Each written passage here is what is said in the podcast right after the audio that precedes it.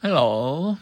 Again, uh, to be exact, when is coming of age day? In January, January the 10th to be exact.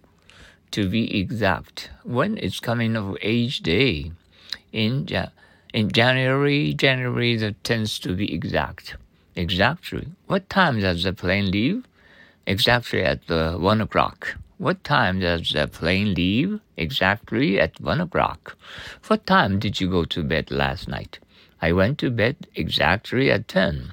What time did you go to bed last night? I went to bed exactly at ten. Oh, thank you for your listening. Uh, please learn very hard in A and B and gain your five English words every day. Uh, let's think in in English. Let's keep up our courage. Thank you for your listening. Bye now. See you tomorrow.